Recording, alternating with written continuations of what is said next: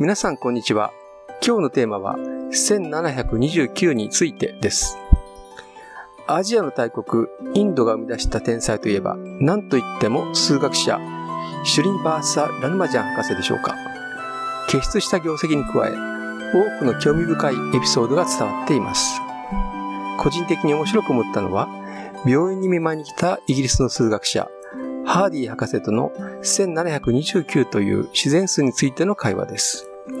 ハーディ博士は回想して書いています。I remember once going to see him when he was ill at Putney. I heard reading in the taxi cab number 1729 and remarked that the number seemed to me rather a dull one, and that I hoped it was not an unfavorable omen. No, he replied, it is a very interesting number. It is the smallest number expressible as the sum of two cubes in two different ways.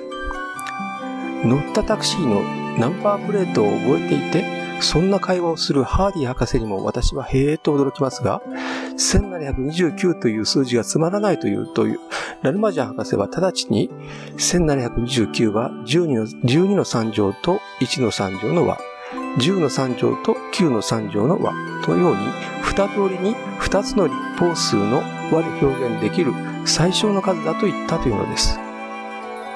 このエピソードが元になって、1729はタクシー数と呼ばれるようになりました。2つの立方数の和として n 通りに表される最小の正の整数を n 番目のタクシー数と呼びます。1729は2番目のタクシー数です。数学者の会話って本当に楽しいです。ハーディ博士はダルマジャン博士を心底尊敬していたそうです。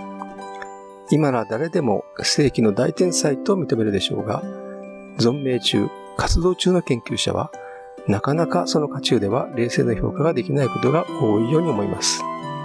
ハーディ博士ご自身も天才数学者ですし、もちろんプライドも高い方だと思いますが、いち早くナヌマジャン博士をニュートンやガウスと並ぶような世紀の大天才と認めておられました。タクシー数に話を戻しましょう。